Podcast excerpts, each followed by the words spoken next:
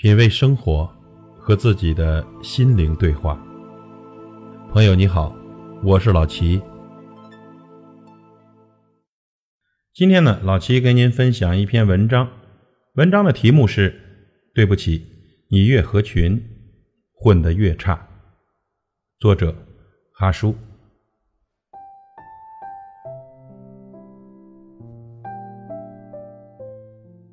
昨天下午呢，一位坐标北京的年轻读者同我讨论一个问题：合群。他最近呢遇到了这方面的问题。不久前刚换了工作，到了一个新的工作环境。公司啊人不多，基本上都是男生。下了班，同事们经常一起去楼下的小馆子喝两杯，中午在一起吃吃鸡，关系很融洽。而他呢，不沾烟酒，更不喜欢玩游戏。用他自己的话说，智商不够，一直都不怎么喜欢玩游戏。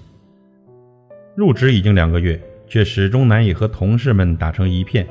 在这个群体里，他是那么的格格不入。一个他觉得人挺不错的老同事也提点过他：“你这么不合群，在职场上可混不开呀。”后来他过来问我，要不要逼自己融入到群体里？不合群的人是不是到哪儿都挺难混的呢？他很迷茫。我告诉他：“你可以逼自己成长，但别逼自己合群，这样活得很拧巴，很难受。不喜欢玩游戏，那就不玩；烟酒不沾，那就不碰。不合群不是一个人的致命伤，很多时候呢，反而是看起来情商比较高。懂得融入群体的人，反而会因此被埋葬。在我们的传统思想里，不合群的人。”往往意味着难以相处，意味着是一个另类。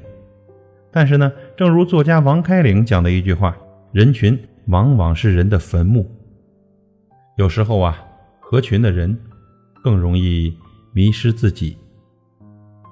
关于合群这个话题，我曾在文章里讲了大学舍友老孔的故事。他就是一个不太合群的人。我们组队玩游戏，他去考研教室看书。我们一起打球，他独自一人背着书包去图书馆。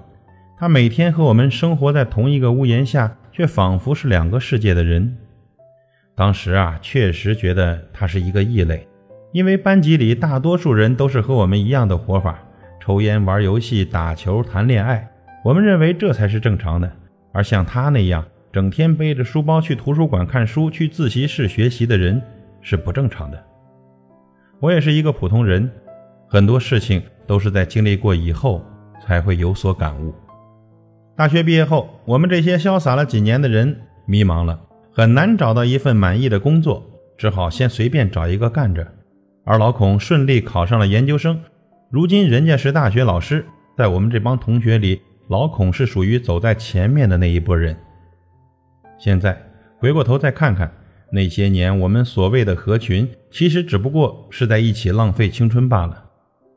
在《乌合之众》里有这样一句话：“人一到群体中，智商就严重降低。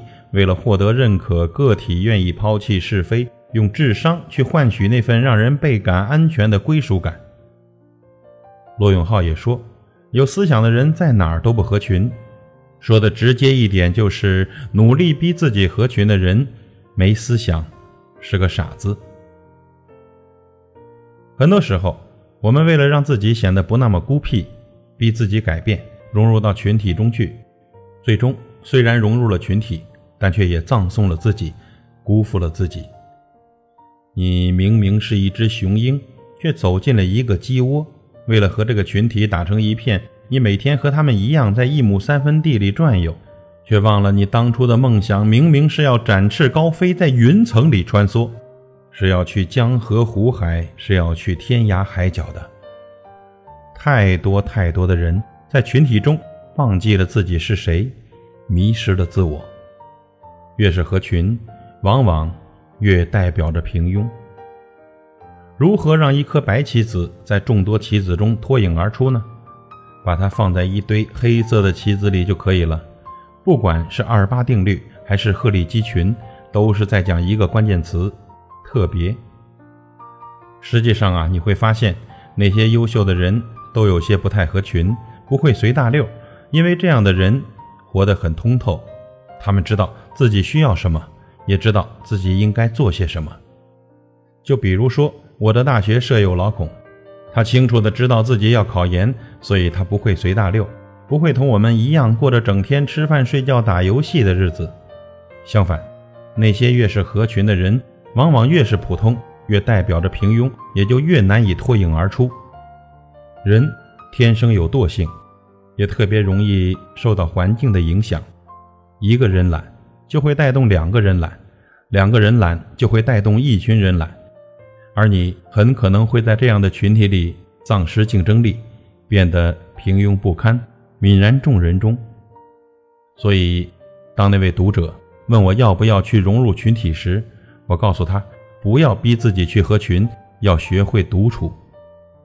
在独处的艺术中有这么一句话：独处是一种更为深刻的自我成长。我们有很多很多的人太缺乏独处的勇气，也因此丧失了独立思考的能力。实际上呢，这世界上没有绝对孤独的人，一定有和你志同道合的灵魂。再另类的人，也会有自己的小圈子。所以呢，我们没必要逼自己去融入一个不想进的圈子，不必那么用力的逼自己去合群。懂你的人，自然会成为一个群体。同时呢，也请你不要小看那些不太合群的人。没两把刷子，谁敢做一只孤狼？有些人你看着孤僻，看着不善言辞，不是他不说话，只不过和你无话可说罢了。他也不是没有圈子，而是他的圈子你够不上而已。真正优秀的人，大多都不太合群。朋友。余生很长，伪装很累，咱别活得那么拧巴。请记住，你越合群，混得越差。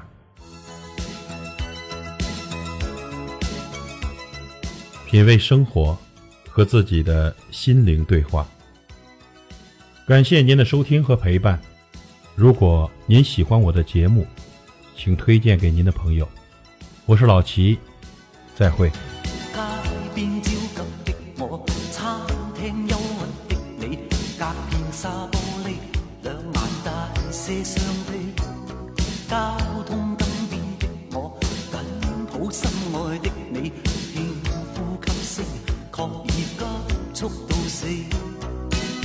冷雨向我，不悲。đâu